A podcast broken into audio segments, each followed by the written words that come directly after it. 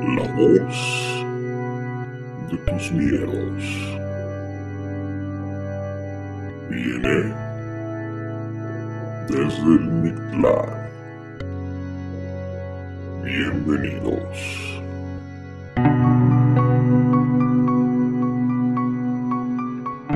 Y bueno, ¿qué tal amigos? Sean ustedes bienvenidos a otro episodio de Desde el Mictlán. Yo soy su amigo Lick y bueno, un gusto de volveros a saludar después de un ratito que me, que me ausenté. Pero bueno, Doc, ¿cómo se encuentra?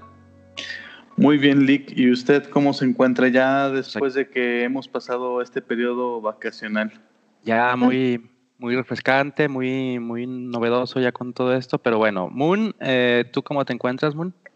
Muy bien, eh, muy contenta de que ya este, regresaran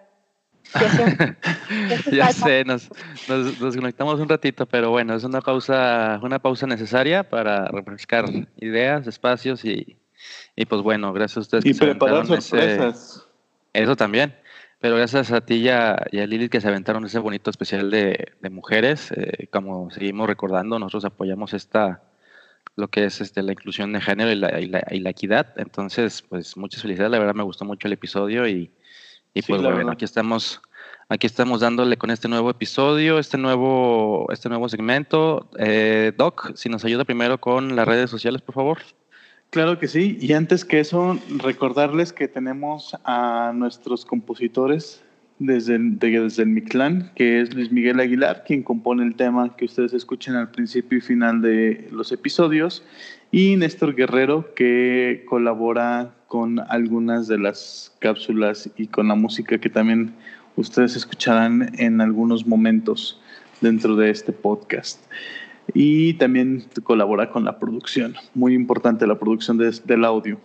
Entonces, y amigos, pues como saben, ya es tradición recordar que nos encuentran en las diferentes redes, en diferentes medios. Y es así que entonces tenemos eh, que nos pueden escuchar en YouTube, en Spotify, en Apple Music, eh, uh, iBox y finalmente también nos pueden escuchar en Anchor. También no, no, olviden que pueden estar en contacto con nosotros a través de nuestras redes sociales, Facebook, nuestra página oficial que es desde el Mictlán nuestro grupo donde pueden interactuar y compartir todo lo que quieran, historias, leyendas, vivencias, contenido paranormal que encuentren en las redes, videos. El grupo se llama Voces del Mictlán y nuestro fabuloso correo electrónico donde nos pueden escribir que es contacto desde el Mictlán arroba gmail.com. Mi clan, no olviden que es M-I-C-T-L-A-N, arroba gmail. Y ahí estamos para cualquier cosa, si tienen alguna inquietud. Recuerden que también tenemos colaboradores. Por ejemplo, tenemos Spooky Boutique, que colabora con nosotros, eh, haciéndonos ahí promoción. De la misma forma, recuerden que ustedes si quieren pertenecer a esta comunidad, si quieren que los demos a conocer en el podcast, pueden escribirnos y contactarnos a través de estos medios y con mucho gusto estamos trabajando para crear una comunidad mucho más grande. Así es, mi estimadísimo Doc. Muchas gracias por esos los anuncios y muchas gracias a los maestros compositores que nos ayudan con, con esas bonitas pistas. Eh, y pues bueno, ya entrando en este bonito tema, eh, siguiendo con esta línea de, hablar de, Aguascalientes, pues en esta ocasión eh, tocó al municipio de Real de Asientos. Este bonito municipio, considerado pueblo, pueblo mágico desde el 2006, si mal no recuerdo, este, los invitamos a que, a que lo visiten, la verdad vale mucho la pena ir, es un, es un pueblo minero, de economía minera, pero pues eh, tiene, aparte de eso, tiene una gran historia, una gran tradición y sobre todo en esta idea de, de cuando se aproximan las fiestas eh, pues del 2 de noviembre, este, tiene muchas, pues muchas cosas para, para hacer, ¿no es así, Doc? Claro, y es que creo que es bastante interesante Y un dato es que las atracciones de Día de Muertos es la única época del año en que ustedes van a poder recorrer y hacer el recorrido que normalmente harían durante el día, lo van a poder llevar a cabo durante la noche. Entonces, y, y, no es como que, ah, la temporada completa desde octubre hasta finales de noviembre. No, amigos. Esto es nada más eh, si no me equivoco, 31, 1 y 2 de noviembre. O sea, es así como muy puntual, muy, muy marcado. Y los grupos no son tan grandes. Entonces, si alguien tiene interés, pues adelante. Yo hace un par de años tuve la experiencia y vale, desquita la desvelada. La verdad, sí desquita la desvelada.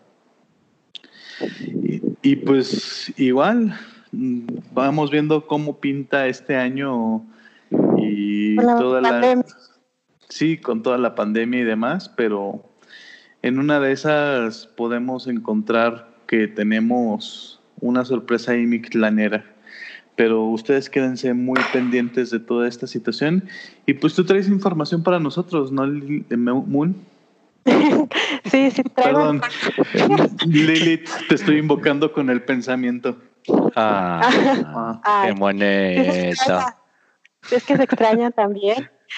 Pues eh, pero ya, en el siguiente, en el siguiente también va a estar. Entonces, este, sí, traigo información, ya saben un poquito de contexto histórico para nada más como pues ayudar, ¿no? Eh, este, este municipio se encuentra, bueno, perdón, este lugar se encuentra a dos horas de Calvillo y a una de Aguascalientes.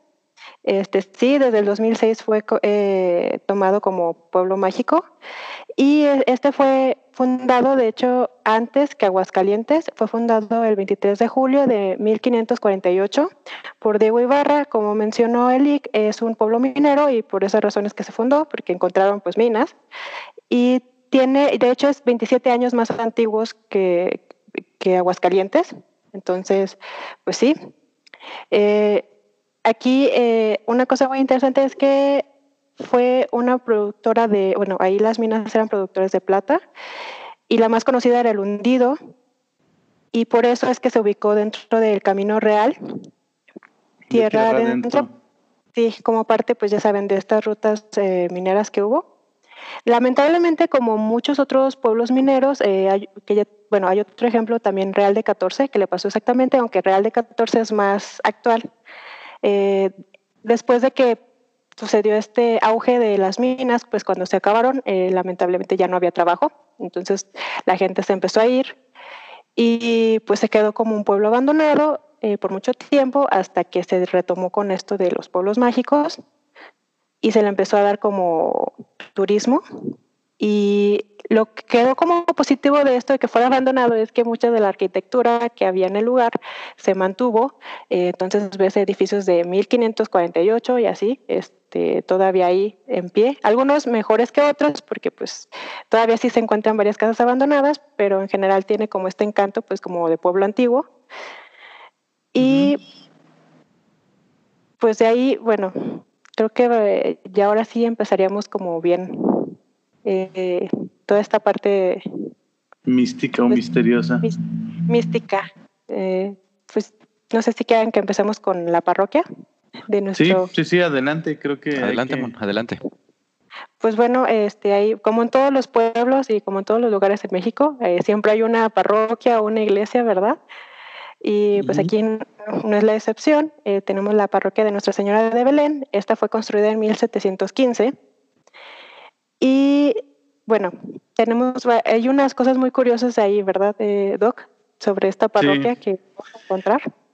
Pues de hecho, creo que, pues si no es quizá la única, si es la, la que yo creo que es la, la que sí tiene la exclusividad de que realmente podemos ver que debajo de la parroquia principal vamos a encontrar un lugar bastante peculiar y es que no se sabe si es unas criptas, no se sabe si es un túnel, no se sabe a ciencia cierta el por qué existe, pero hay un pasadizo que está debajo y se permite el acceso al público. Como ya les decía, cuando normalmente es cualquier día del año, excepto cuando hay pandemia, se, permite el acceso a este túnel, se puede ir, podemos ir al Real de Asientos, justo atrás de la parroquia está el acceso y uno baja y tiene una peculiaridad que no te permiten accesar con, con luz artificial, en el sentido de luz eléctrica. Lámparas, ¿no? Lámparas o no hay un foco. Te hacen bajar con velas. Es un lugar bastante estrecho, no se puede caminar como en parejita, no puedes ir abrazando a tu amor si te da mellito. si te da cuch cuch. Bueno, si te da cuscuch, pues ya es otra cosa, pero. Este, aquí no. Aquí no.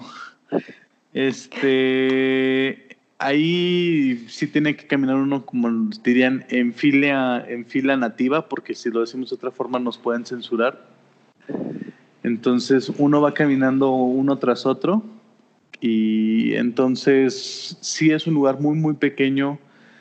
La, realmente tiene, bueno, alguien de mi complexión tiene que ir medio apretado, medio agachado para no topar. Entonces hay diferentes rumores que dicen que estos túneles o estas cosas eran un acueducto. Otros dicen que fue un proyecto. Hay que recordar, los mejores lugares para ser enterrados según la visión católica es eh, debajo del templo o cercano al altar o en los alrededores del templo pero vamos a decirlo, o sea, no hay templo que alcance para darle cabida a todo el número de fieles.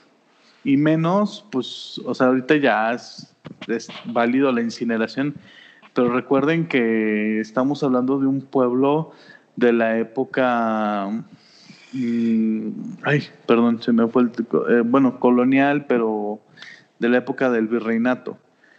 Eh, estamos hablando de que el cuerpo tenía que permanecer inmaculado para poder resucitar en el final de los tiempos. La cremación u otro tipo de prácticas pues era muy mal visto. Entonces tenía que ser enterrado y pues se habla de que en este proceso constructivo se pensó hacer una especie de osario, no saben si era un osario o era una cripta donde ir enterrando los restos o bien era algún túnel para escapar en dado caso de que hubiera algún ataque a, la iglesia. En fin, no se sabe a ciencia cierta qué es. Lo que sí se sabe es que tiene una vibra muy particular, Nolik. Sí, amigo, e, eh, efectivamente, ese, también he tenido la oportunidad de ir. Ustedes, amigos que nos escuchan, eh, si son de aquí del estado, por favor vayan y visítenlo. La verdad es que los costos tanto del traslado como de como de exploración, en este caso en el túnel, son bastante accesibles. Eh, inclusive si, son grupos reducidos no, no hay este, ningún problema porque ellos se adaptan rápidamente al, a lo que a lo que uno puede llegar a, llevar, pues, si somos, yo me recuerdo que, que fui con un grupo como de 10 eh, personas en total más o menos y sin problemas nos atendieron, inclusive si son menos, creo que también eh, la cooperación sube un poquito. ¿Perdón? Ah, que es mejor por lo del que está muy chiquito el. ah, sí, eh, pero, a lo que a lo que vamos es que no, no hay ningún problema con los costos para que no se espanten, que digan, ah, es que puede visitarlo, eh, ir a visitarlo puede ser un poquito caro. No, la verdad es que no. Este, y como bien menciona en este túnel, eh, mi buen amigo el Doc, no se sabe a ciencia cierta por qué se construyó. lo cierto es que está ahí, pero como indica también otra, otra teoría de lo, que, de lo que pudo ser ese túnel o por qué se construyó fue de la época de los... Cristeros, ¿no? Eh, de, de, los cristeros, esta época de, persecución hacia los que, eh, pues en algún modo practicaban algún dogma eh, religioso. Religioso, entonces también por ahí puede ser una de las de las situaciones del por qué se construyó este túnel. Este túnel, como bien indica el, el doc, pues es un túnel algo angosto, algo pues precario. Eh, y, cabe mencionar también que hay una parte que está sumergida, hay una parte que está bajo agua. Entonces, a lo que tengo entendido, solamente en los últimos años eh, se, ha, se, ha, drenado ese túnel, creo que alrededor de dos o tres veces. Eh, no es algo que se haga muy, muy, muy frecuentemente. Una por la, por la cuestión eh, pues económica, porque es, es, es, caro hacer un drenado de, este, de, un, de un túnel de este tamaño no es, y no es rápido tampoco.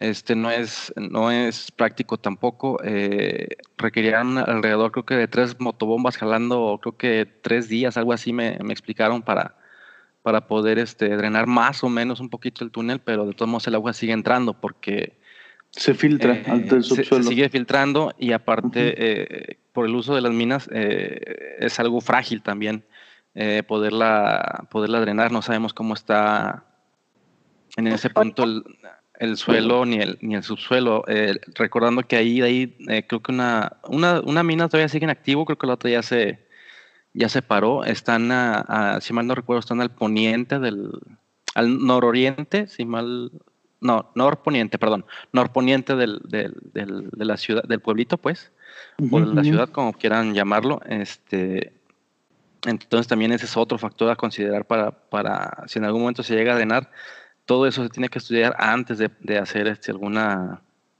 pues, alguna investigación para aquellos que nos gusta esto de la expedición y de las búsquedas de tesoros. Exactamente, entonces, pues bueno, esa es, esa es una parte del, del, municipio, este, muy recomendable, como les digo. Y de hecho, este, ah, que lo de los túneles no lleva mucho de ser descubierto. O sea, ese túnel se descubrió en el 2001. Y... Sí, tiene realmente poco.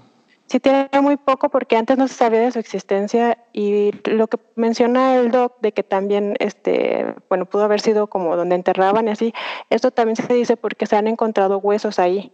Eh, esa es una de las razones por las que se menciona como esa teoría. Y pues la otra, pues también, yo había escuchado una que decía que era, que se había construido para filtrar precisamente el agua de los manantiales cercanos y que eso no afectara al templo. Por eso se habían hecho esos túneles.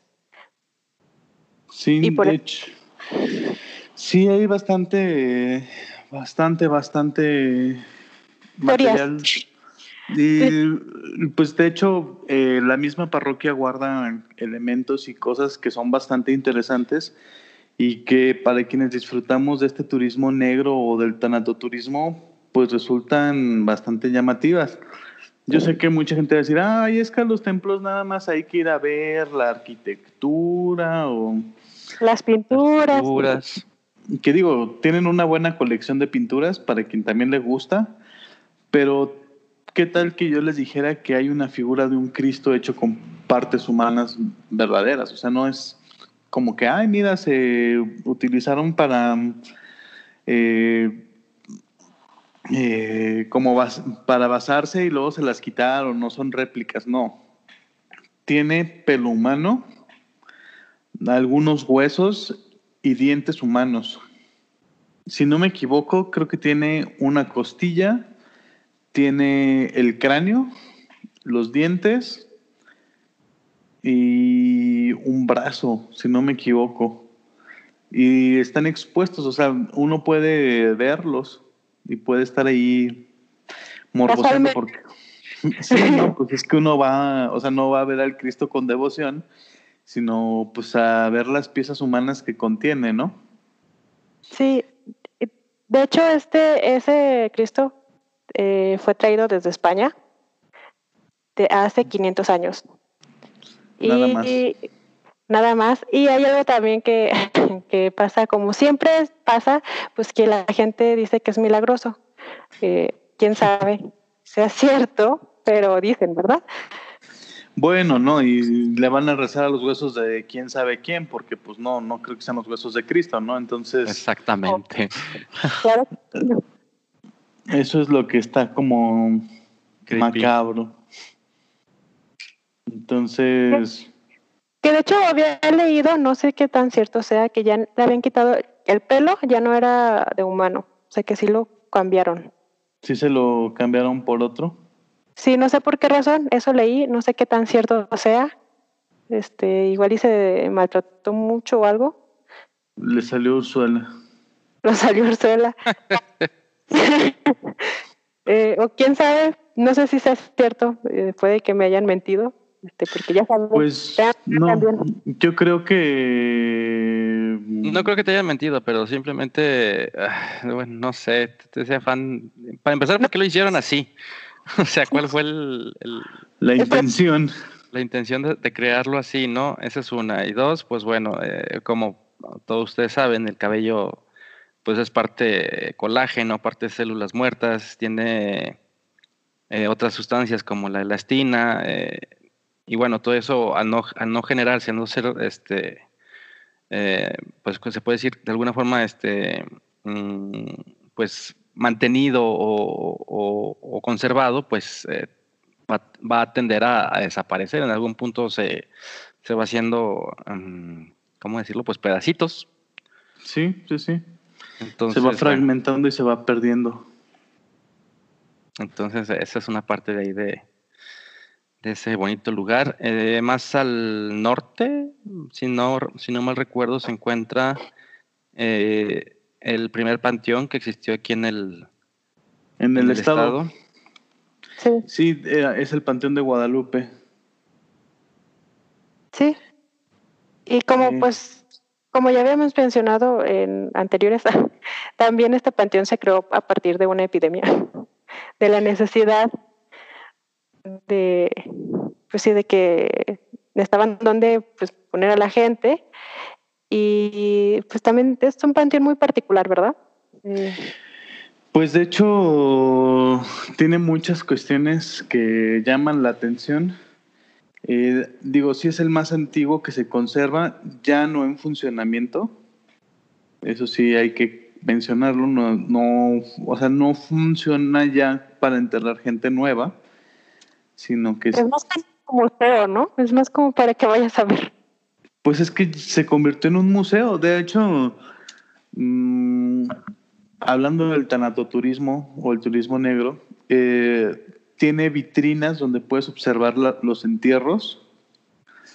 si tú llegas a entrar a ese panteón, eh, entras por una lateral y mientras vas caminando vas pasando por un pasillo donde se hizo una escarbación para que quedara descubierta o descubierto, mejor dicho, el muro donde están enterrados los, las personas y se ven los restos. tú puedes ver, así como en un museo tú vas a ver una pieza arqueológica, este es un museo antropológico. Puedes ver los restos humanos, puedes ver la forma en que eran enterrados. Mm, sí, sí, Dimun. Ah, pues que de hecho tiene una forma, bueno, está muy extraña también la forma en la que están como en disposición algunos eh, huesos y así, porque este, hay un jardín ahí mismo donde están como al aire libre algunos, o sea, hay algunos como menciona el doc que están en vitrinas, o sea, que puedes como asomarte y ver, pero hay otros que sí están como al aire libre porque están como abajito, como en nichos al aire libre, o sea, que sí puedes ver perfectamente ahí. Este, ¿Quién está? Sí, los huesos, o sea, los huesos así, de, de, personas de quién sabe quién, ¿verdad? Porque pues ya ahorita se imaginan de cuántos años. Entonces sí, y también otra cosa que es particular es que está acomodado el panteón de forma en que es por sectores sociales, o sea, como antes estaban como de los españoles. Las clases sociales. de primera, segunda y tercera. Las categorías, sí. Sí, está muy curioso eso también. Eso es muy particular también de ese panteón. Y también tiene la particularidad de que tiene momias. Sí. Eh, y de hecho, bueno, es igual que en Guanajuato. Eh, estas momias no se llevaron a cabo por un proceso de momificación artificial como podrían ser las egipcias, sino que eh, estas, el clima fue el que jugó aquí un papel importante. el clima y los minerales. Sí, sí, los minerales también. Los minerales en, el, subsuelo de, esa, región pues son muy, pues muy pesados. Eh, eso también ayuda a, que el cuerpo pues, se deshidrate de una forma más, eh, más acelerada, sin dejar eh, mucho tiempo a que la carne se descomponga. Entonces también por eso ese lugar también es muy, muy barato de accesar. No, no tengo el costo exacto porque pues, no, no, no, lo, no lo publican en la página, pero de las veces que yo fui, es un costo pues bastante accesible y muy bonito, la verdad, este, dentro de lo tétrico que puede parecer ese, ese panteón. Y como bien menciona Muñe el Doc, eh, hay una parte que es como de catacumbas que, que rodea la parte central. y todo, creo que todo está plantado por, eh, ¿cómo se puede decir a las plantas? Cactáceas. ¿Cactáceas? ¿Cómo? Cactáceas. Entonces, eh, y al fondo este, viene, viene siendo lo que está la capilla, eh, y viene también, ahí está la demostración de las, de las momias. Son. creo que tres o cuatro. unos diez o menos. Pues a mí las redujeron porque yo me acuerdo que eran un poquito más. Yo me acuerdo que nada más se ve una que está enterrada en un petate, que está en el piso. Eh, hay otra que también está en el piso. Según yo son como tres, cuatro nada más, pero hasta donde yo me acuerdo, ¿verdad? Ah, la verdad, yo también les mentiría. Pero bueno, esa es la parte de también este bonita. Pues a mí en lo particular me gustó mucho. Es una. Como cualquier panteón, es una zona bastante. Eh, pues relajada, puede uno, eh, si bien meditar, porque también el, acceso en tiempo es un poquito limitado, porque eh, al oscurecer también te, te, te invitan a que te retires. te retires este, pero es una zona bastante, pues bonita, muy, muy diferente, ¿no? por los mismos. Sí, diferente y, muy, y muy bien cuidado por los, por los encargados, ¿eh? la verdad, y sí no, no voy a, no voy a dejar mentir. Este, el acceso mayoritariamente es a pie, porque para llegar en carro, pues es, eh, sí se puede llegar en carro, pero es un poquito más difícil. Y este, para estacionarse también es un problema, ya que está al lado están los terrenos eh, los terrenos, eh, pues propiedad de, algún particular que no, que no da eh, mucho pie a, a, buscar estacionamiento. Entonces, pues de la plaza al, al, cementerio han de ser este, unos 15 minutos y se me hace mucho caminando. Entonces, pues no, no hay problema por, por el acceso. también, Doc, otro, otro bonito punto de ahí de, de asientos que nos recomiende. Pues creo que más bien Moon tiene una historia que contarnos sobre una casa muy particular. Sí, pues bueno, hay, hay varias cosillas todavía, ¿verdad? Pero de esta, eh, ahí de los alrededores, pues está la casa precisamente del, del fundador, eh, uno de los fundadores, ¿no? Que es don Gaspar Benito de, a ver si no me equivoco, este, la, la Rañaga. Y, la, la Rañaga. Sí, y quedó en su casa y hay una particularidad de ella es que tiene, o sea, si tú llegas de frente vas a ver un, un escudo, creo que de piedra, o de, cantera más bien. De cantera rosa. De cantera rosa que está ahí grabado y hay una historia que dicen que si eres capaz de descifrar eh, a qué se refiere el, escudo, eh, puedes entrar, o sea, puedes encontrar un tesoro que hay dentro de la casa. Eh, sí. y de hecho, bueno, también hay una versión que dice que si descubres que dice el escudo, eh, se va a develar un secreto. Que no nada más el tesoro, sino que se va a develar un secreto y que vas a poder ser dueño de Real de Asientos. Entonces, si quieren volverse dueños de Real de Asientos, Vayan y descubran el, el escudo. Vayan a darse una vuelta. Realmente, bueno, hay algo que sí también es muy cierto. O sea, sí los invitamos a que acudan, que asistan, pero cuando todo esto esté más tranquilo, amigos. Recuerden, eh, este, no porque digamos, ah, es un pueblito chiquito. Sí, pero nosotros no vamos de un pueblito chiquito, vamos de otra ciudad donde podemos llevar una infección a donde no la hay. Entonces también hay que cuidar a las personitas. No, bueno, que también se han presentado este, contactos en, ese municipio, no hay que... No hay, que, negarlo, pero... No hay que negarlo, pero sí, lo que dice lo que es correcto. Venimos de una... Pues no de una gran urbe, la verdad, porque no, no, pues es una urbe pues mediana chica. pero sí, tratar de, evitar esto, de seguir contagiando esto del coronavirus, creo que ya vamos un poquito descendiendo, pero de todas formas no, hay que, no hay que dormirnos y seguirnos cuidando. Exacto, y por eso es la recomendación de que mejor esperen. Esperemos a que ya todo esté más tranquilo y en una de esas, ¿por qué no? Hasta quizá, como les decíamos, hagamos una visita a Mictlanera, ¿por qué no? Sí, en algún futuro podemos programarla. Si ustedes dicen, ay, no, yo quiero ir con el Lick y el Doc y Moon y toda la compañía y la tropa loca, adelante. o sea, creo que nosotros encantados de ir, visitar. Como siempre les hemos dicho, no somos expertos, pero podemos conseguir quien sí lo sea y que nos platiquen, ahora sí que más cosas, ¿no? Y que sigamos aprendiendo. Sí.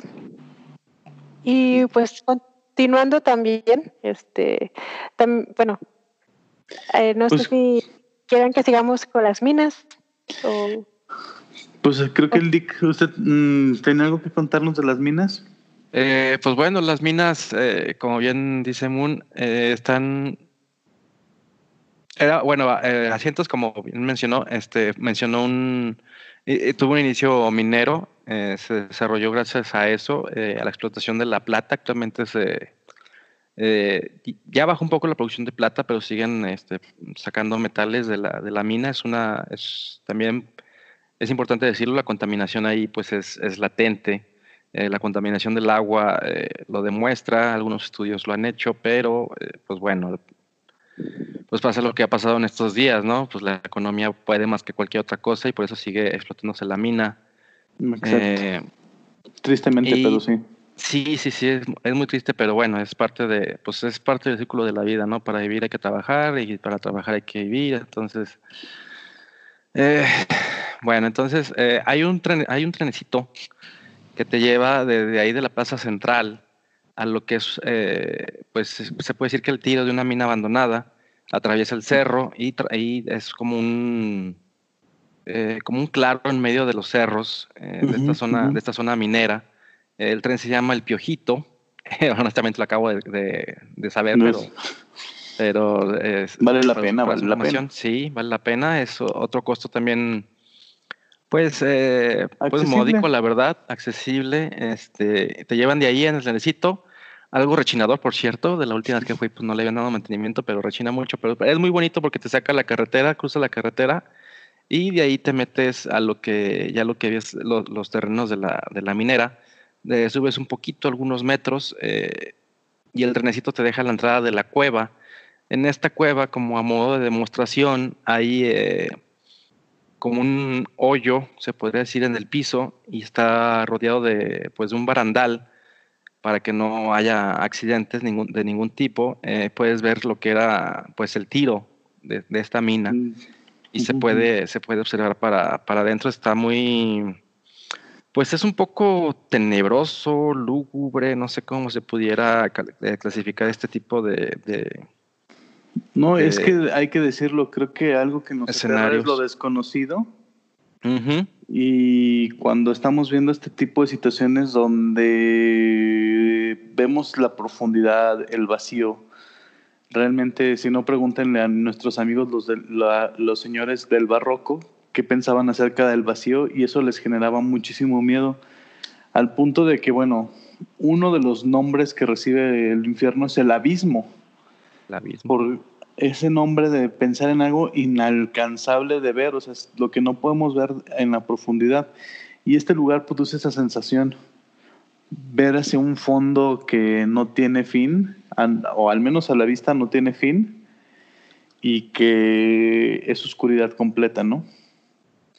Entonces, este, pequeño agujero, de verdad, eh, es, eh, pues no está muy, no está muy hondo el, tiro, eh, pero sí es impresionante. Sí te deja así como un una sensación extraña. Sí, exactamente. Y bueno, siguiendo en este recorrido, sales, se puede decir que por otra parte del cerro, y hay como un clarito en este, entre, las, entre los cerros de la mina.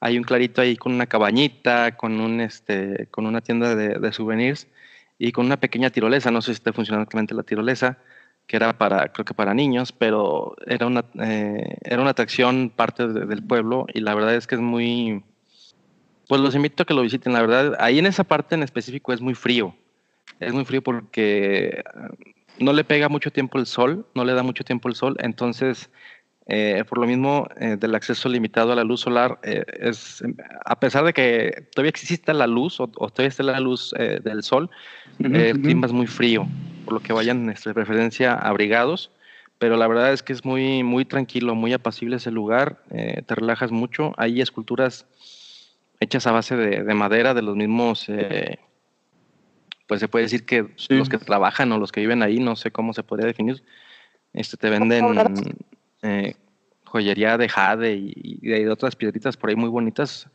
Se lo recomiendo mucho. la verdad. precioso, sí.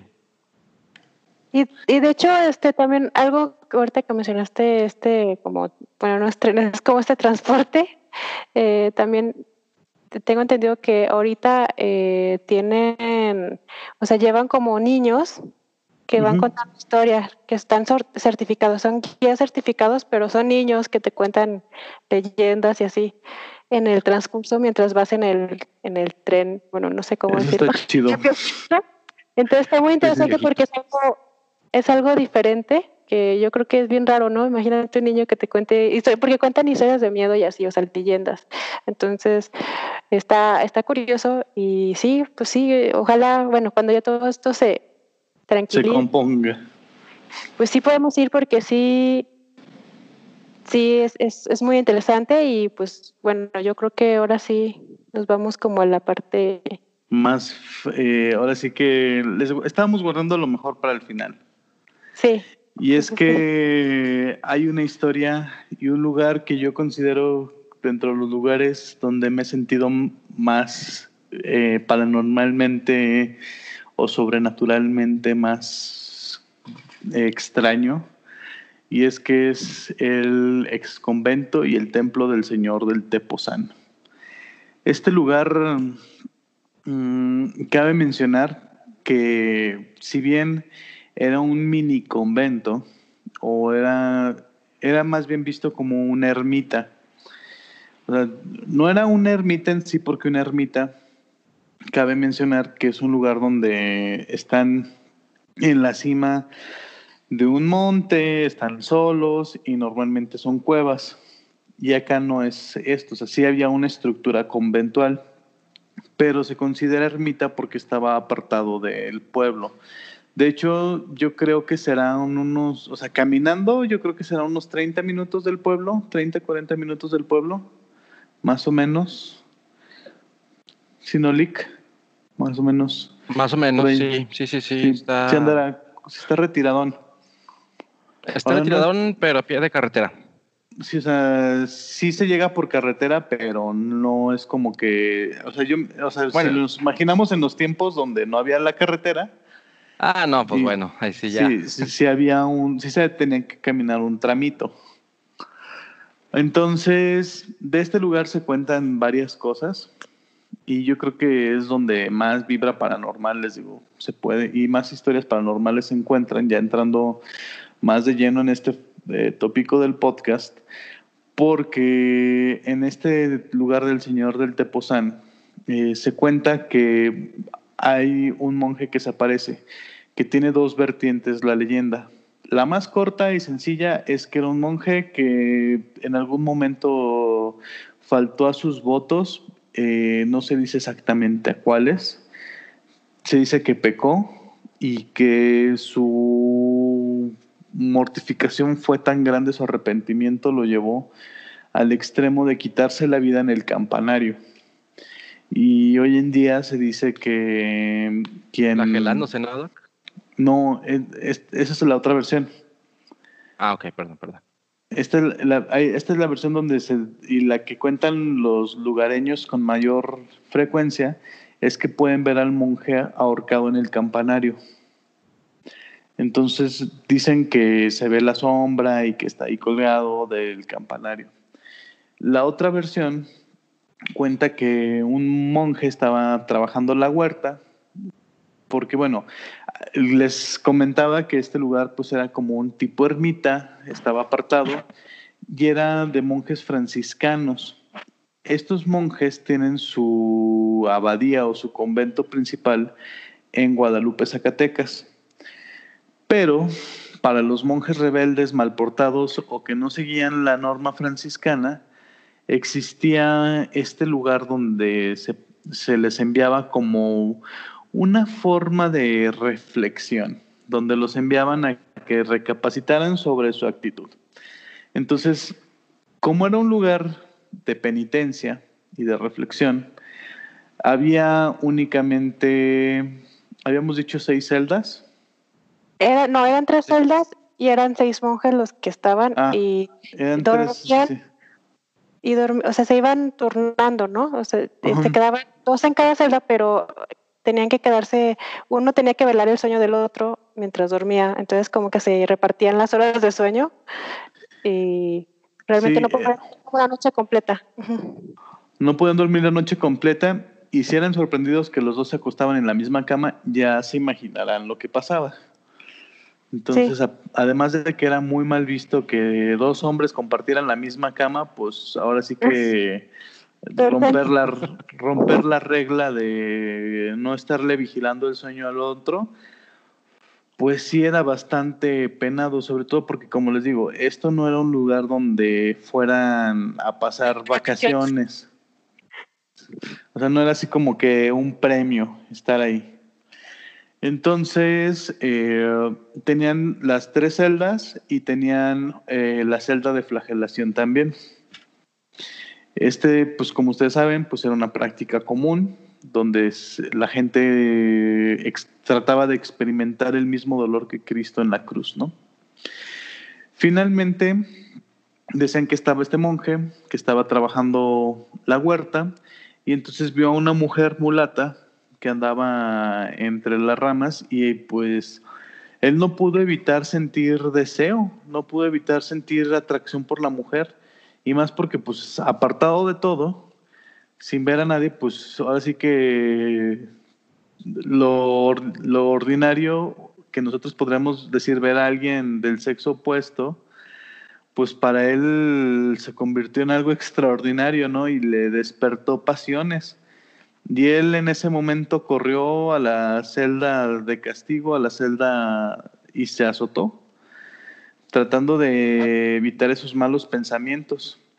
Entonces, resulta ser que después lo envían a él a predicar al pueblo, va hacia Real de Asientos y es cuando escucha a una mujer, unas voces, mejor dicho, que hablan una lengua extraña. Él se acerca y a la orilla del río ve a, a esta mujer recitando algunas cosas extrañas con algunas figuras, haciendo símbolos en el piso él se asusta, retrocede y dicen que pisa una madera o, realiza algún ruido, no sabemos exactamente qué pudo haber hecho, pero se delata. Y la mujer, por miedo a ser capturada, empieza, se, se abalanza sobre él y trata de matarlo. Y él empieza a forcejear con ella y es como dicen que él sin querer pues la incrusta en un árbol. con una rama de un árbol ella pierde la vida. Si con el hecho de haberla visto y sentirse tentado, él se dio una severidad de azotes, pues imagínense ahora que había matado a la mujer, ¿no? Dicen que se azotó tanto que desfalleció y después de un rato, cuando los monjes lo estuvieron buscando, lo encontraron ahí en la celda y lo último que alcanzó a decirles fue, está muerta. Contó lo que había sucedido, los monjes corrieron, llegaron al sitio indicado por aquel monje moribundo y resulta ser que pues no encontraron mujer. Encontraron únicamente una mancha de sangre y unas pisadas que parecían de una cabra y un pollo o de un gallo, y que se conducían hasta una cueva.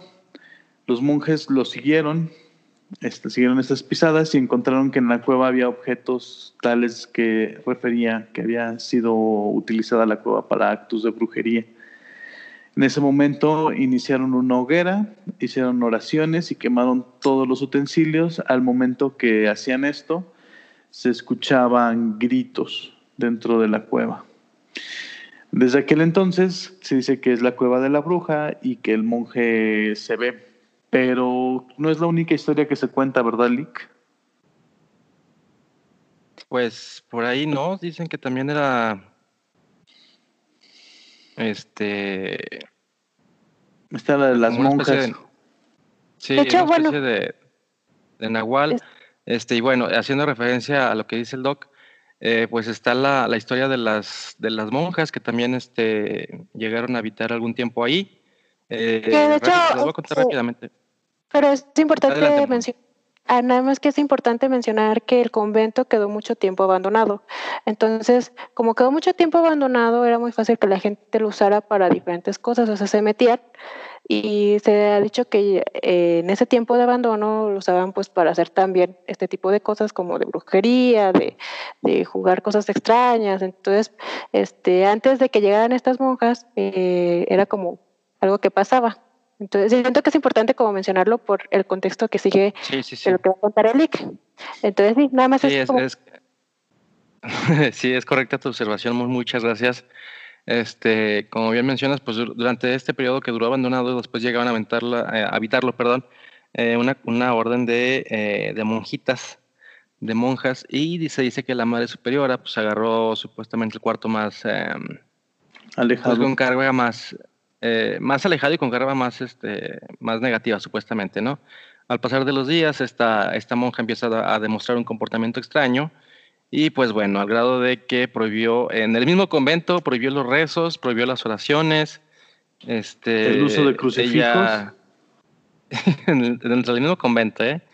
Este, y prohibió todo esto. Entonces, por ahí se dice que eh, pues fue parte de la del uso de una ouija que se usó en ese cuarto donde ella habitaba que este pues algún tipo de demonio la, la poseyó este o, o fue que la que tuvo posesa esta esta monjita y por eso se también se dice que ese convento pues está eh, embrujado o maldito se puede decir sí de hecho también o sea lo que se cuenta de estas monjas es que la madre superiora incluso en escándalo y que yo creo que fue lo que llevó a una de ellas a delatarla, fue que se decía que incluso en algún momento les pidió que anduvieran desnudas dentro del convento.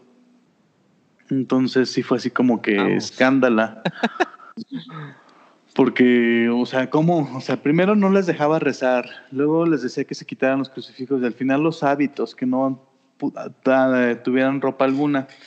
Se dice que en este cuarto sí, como bien dice el Dick, había una ouija y que ella dijo, no, no, a mí déjenme ese cuarto, yo me apaciguo las malas energías. Y pues las malas energías se la apaciguaron a ella, le ganaron. Y surge una leyenda ahí de que una monja se escapa a escondidas, va a visitar al párroco de la parroquia de Real de Asientos y le cuenta lo que sucede. Él así como que ya medio enterado que ese lugar sí se había utilizado para fines no muy... Pues no muy buenos, o sea, porque hay que decirlo, ahí se llegó a practicar el aborto también, eh, abortos clandestinos, al punto de que eso sí está constatado, que cuando se hicieron algunas escarbaciones dentro del convento, en los muros se encontraron fetos o restos de fetos. Entonces, pues sí está como muy llamativo esa situación. Y pues él dice, ¿sabe qué, hermana? Eh, láncese. Eh, yo en la noche terminando mis oficios voy a ir para allá y yo me encargo, no más que le voy a pedir que en el camino busque mezquites y corte la corteza del mezquite y forme seis cruces y las va a colocar en diferentes puntos del convento. Esto va a medio apaciguar las cosas y en la noche ya yo llego y se arma el, el round. Entonces dicen que sí, llegó ya de noche, agarró a la monja, la llevó al, al, al, ah, claustro o al, a la, ahora sí que a la celda, la, y ahí dicen que se pudo haber practicado un exorcismo y el padre ya nada más salió y quemó la Ouija. Otro mito, otra historia dicen que seis monjas llegaron y tan solo cinco se fueron. Que de la madre superiora no se supo ya más nada. Y también cuentan que si tú vas y puedes eh, llegar a ver a la madre superiora que murió ahí o que está en su espíritu ahí. Algo así medio parecido a la trama esta de la película de la monja de los Warren, pero esto es versión mexicana y antes de que saliera la película. Tal vez se basaron. Porque luego van diciendo, uy, es que todos se lo quieren copiar a Hollywood. No, no, no. Ahora Hollywood copió una cosa que sí es de nosotros. No estamos seguros, este pero. fue antes de. Antes de. Y. hay una, bueno, hay una conseja popular que dice que si tú vas y no te quieres llevar ninguna mala vibra, tienes que tocar las cruces de corteza. O sea, si no tocas todas las cruces, las seis cruces, eh, te puedes llevar algo contigo. También, como decían que ahí se practicó el aborto, que las mujeres embarazadas que van a ese lugar o que pudieran o que quieren tener un hijo, tienen que tocar las cruces porque si no pueden perder al bebé o al futuro bebé. Esa es otra parte de, de la conseja popular. ¿Pero qué nos ibas a decir, Moon? Ah, que ahorita hablando precisamente de películas, me bueno, encontré este dato, yo no sabía, lo acabo de encontrar, este, que hay un libro que se llevó al cine sobre, o sea, este basó en, en este lugar, en Real de Asientos, y trata sobre la vida de dos estadounidenses que llegaron para reabrir una mina de cobre abandonada que se me hizo mm. muy curioso porque yo no sabía de esta, la película es de 1988 y que el libro fue escrito por Harriet Doer, que se llama Stones for Ibarra, o Piedras para Ibarra, pero que está basado precisamente en Real de Cientos y en esto. Se me hizo muy curioso porque yo no sabía. No, no, ni yo tampoco. No sabía que había un libro basado en esto. no, hasta ahorita que dices. Sí, me acordé porque mencionaron la película de Hollywood, que también parece ser que es como medio de Hollywood o de allá. Órale, es, eso sí es un buen dato. Porque eso sí no lo conocía, la verdad. Pero yo creo que de poder seguir hablando, seguiríamos hablando, pero... Como siempre. pero todavía tenemos una cápsula que presentar, ¿no, Lick? Sí, es, eh, mi doc, eh, esta cápsula cortesía de, nuestra amiga y compañera Po. Nos va a contar una, bonita historia. Vamos a dejarla de a voz, nos mandó su audio. Este, y la, bueno, la ponemos con ustedes. Vamos, Esto Voces del Mictlán y regresamos con ustedes.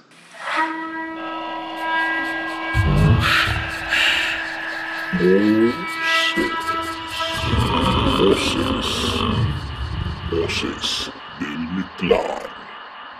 Cuéntanos. Hola comunidad del Mictlán, les saluda Patricia. El día de hoy les quiero compartir una experiencia que tuve hace un año. Esta historia, ahora que la cuento, pues es algo corta, pero que en su momento quienes han vivido algo similar a esto me darán la razón que un segundo se vuelve una eternidad. Esto que me pasó fue una noche que iba regresando a mi casa después de cuidar a mi papá en el hospital. Esa noche pues la verdad yo me sentía muy cansada, pero más que cansada era tristeza. Yo me sentía muy triste porque pues no es fácil ver a un familiar enfermo. Y en mi caso pues mi papá no era fácil verlo débil en cama porque pues nosotros, tanto yo y mi familia, lo estamos acostumbrados pues a verlo como un hombre fuerte, sano. Él nunca fue enfermizo. y verlo así en esas circunstancias, pues sí es, es complicado. Esa noche yo solamente quería dormir, quería olvidarme un rato de todo esto que estábamos viviendo, quería estar tranquila. Y cuando subí a mi cuarto y apenas si me acosté, comencé a llorar como una niña chiquita. Empecé a tener un llanto de esos incontrolables. La verdad es que sí, en mi cuerpo yo sentía una gran descarga porque tenía tanta presión ahí acumulada que ese llanto me estaba ayudando demasiado. Pero conforme yo estaba llorando, yo tenía como esa necesidad de, de querer estar más tranquila, de querer estar más en paz, porque mi mente estaba ahora sí que a mil por hora. Yo estaba pensando tantas cosas, yo estaba tan preocupada de muchísimas cosas que pues no conciliaba esa tranquilidad, no, no tenía esa paz que yo ocupaba. Y esa noche pues me acordé de mi mamá. Mi mamá muchas veces que me veía en situaciones complicadas, que me veía triste o desesperada, ella siempre me decía que me acercara a Dios, que hiciera oración, que me pusiera a rezar, que, que platicara con Dios si quería pero no pidiéndole que me resolviera mi problema, sino que yo le pidiera que me ayudara a estar tranquila, que le pidiera que Él estuviera conmigo, que me diera fuerzas para poder enfrentar lo que se me venía, para poder tomar buenas decisiones o las mejores decisiones. Y, y créanme que eso me ayudaba demasiado. Y pues esa noche no fue la excepción. Yo esa noche tomé el rosario que mi mamá me regaló y comencé a rezar. Lo extraño de esto es que cuando comencé yo a rezar empecé a tener muchísimo miedo. ¿Por qué? No lo sé. Yo solamente recuerdo que estaba rezando y empecé a tener mucho miedo. Mucho miedo. Y no solo eso cuando yo estaba rezando empecé a escuchar ruidos en el cuarto que está enfrente al mío. Empecé a escuchar, esos ruidos eran como cuando agarran papel y, los arrugan, los empiezan a arrugar. Yo la verdad esa noche tenía demasiado miedo que no me quería ni parar de la cama, más porque esa noche mi esposo pues no estaba ahí, él estaba trabajando y yo estaba totalmente sola. Pues con todo y ese miedo me levanté y fui a ver qué era lo que se escuchaba en el otro cuarto. Cuando entré y ese cuarto se dejó de escuchar ese ruido. Yo esperaba o pensaba que el ruido venía de, de una caja que tenía ahí con periódico y libretas. Yo tenía esa caja ahí porque tenía pocos meses de haber llegado a esta casa. Pero cuando entré, pues ya no se escuchó nada. Me regresé a la cama, continué rezando, pero cuando continué con, con mi rosario, empecé a escuchar otra vez ese ruido. Yo la verdad estaba muy intranquila. Me volví a levantar, fui a ver en ese cuarto qué era lo que había y no había nada ese ruido se, se fue, o sea, apenas yo entré a ese cuarto y se dejó de escuchar.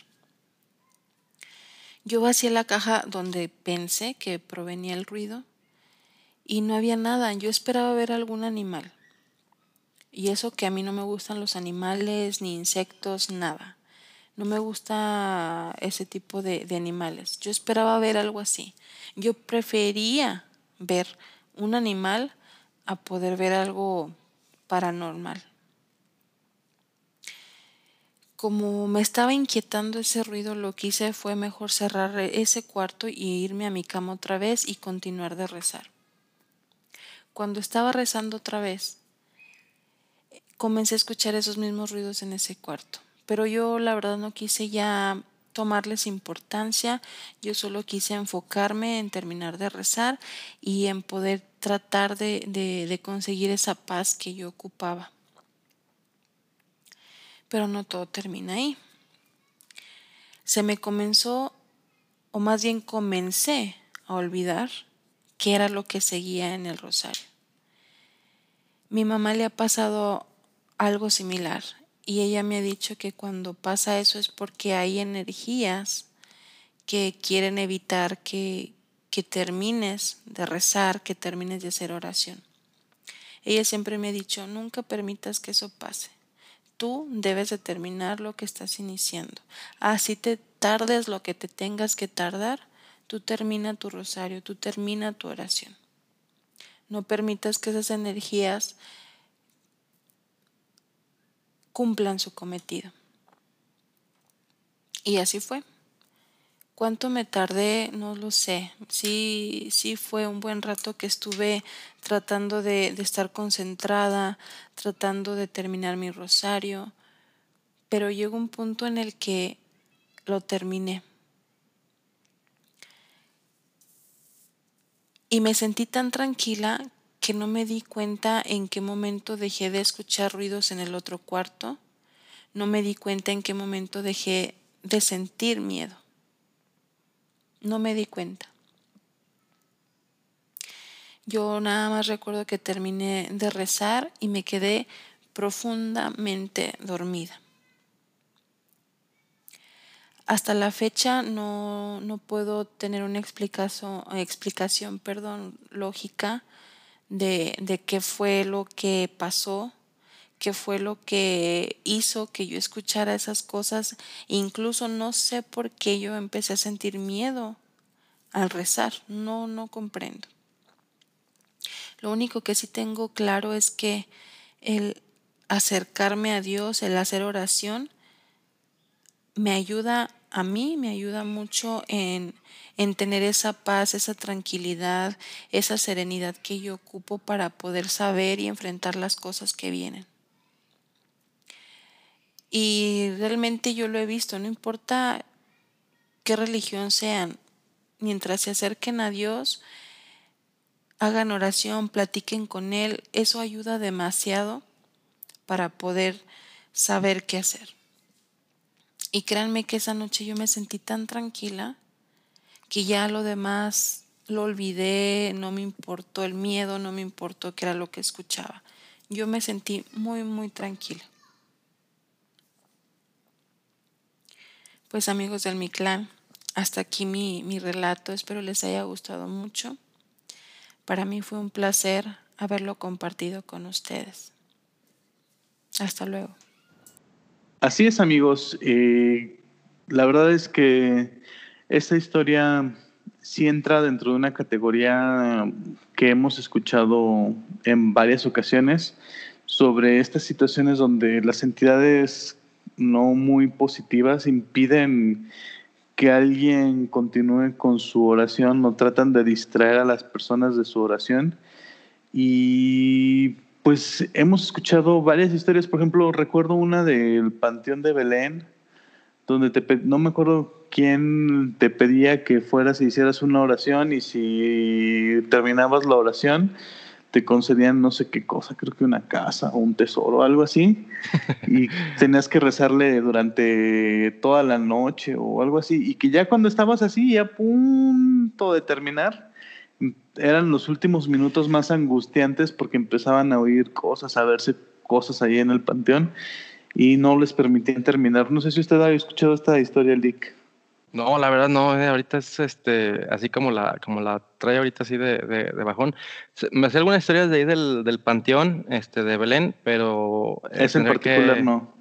Eh, tendría que volver a leer todos los bueno, los dos libros que tengo y el, y el DVD que tengo por ahí, este, perdido, volver a ver el, DVD para ver las leyendas, pero con más calma y en otro podcast especial que estamos trabajando también para ustedes, este, les bajamos todas esas este, historias y leyendas de, de ese bonito lugar de Guadalajara. Sí, la verdad es que vale la pena bastante. Eh, pero sí, eh, en esta historia pues sí estamos escuchando esto precisamente, ¿no? Cómo tu buena intención se puede estar viendo nublada porque pues hay alguien que no, no quiere dejar que esto prolifere, o sea, que lleves a cabo esta buena intención, ¿no? Y pues creo que es muy buena historia. Agradecemos mucho, Lick Sí, muchas gracias, Apo. Este, un abrazo de verdad, muchas gracias por el apoyo. Este, sé que nos estás escuchando, siempre lo haces. Y pues bueno, un abrazo y un, y un, y un beso, igual a tu esposo que nos, que creo que nos escucha también.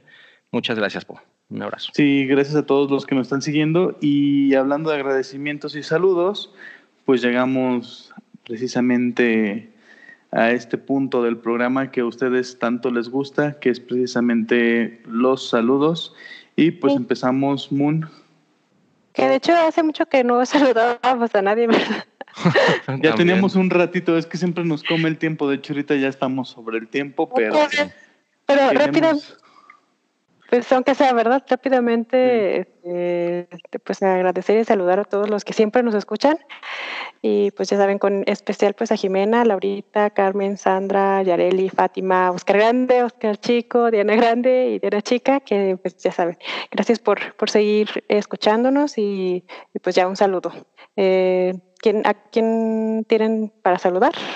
Doc. Lick. Ah, bueno.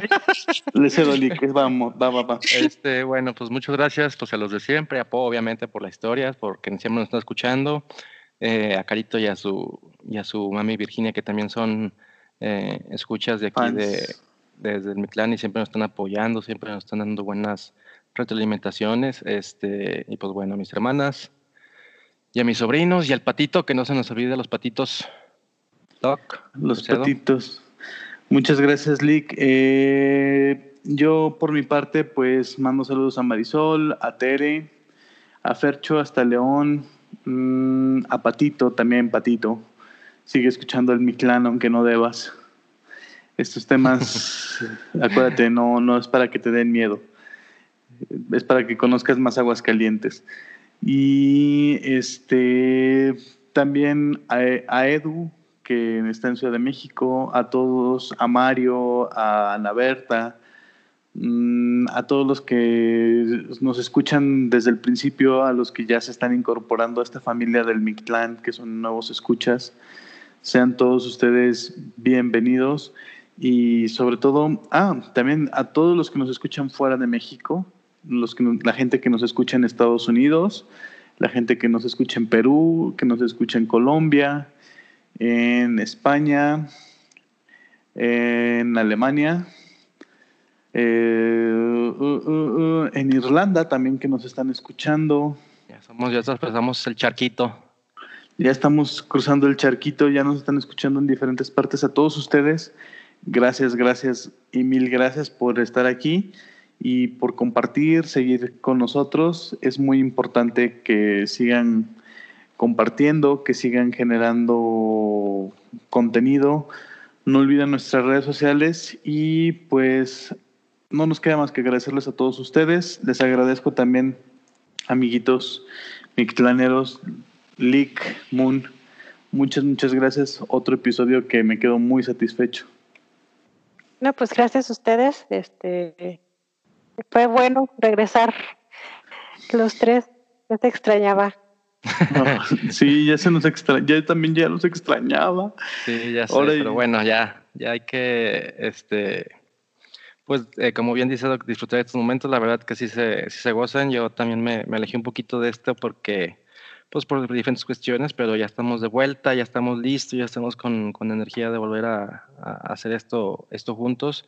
Y pues bueno, este, de verdad, muchas gracias a todos. Y a los fans que nos escuchan afuera, yo nomás les daría una invitación para que nos mandaran un correito y nos dijeran este, cómo, se, cómo se enteraron de nosotros, que nos platiquen ese, ese, ese, por qué, ese por qué, ese dato de, de, cómo llegamos para ustedes.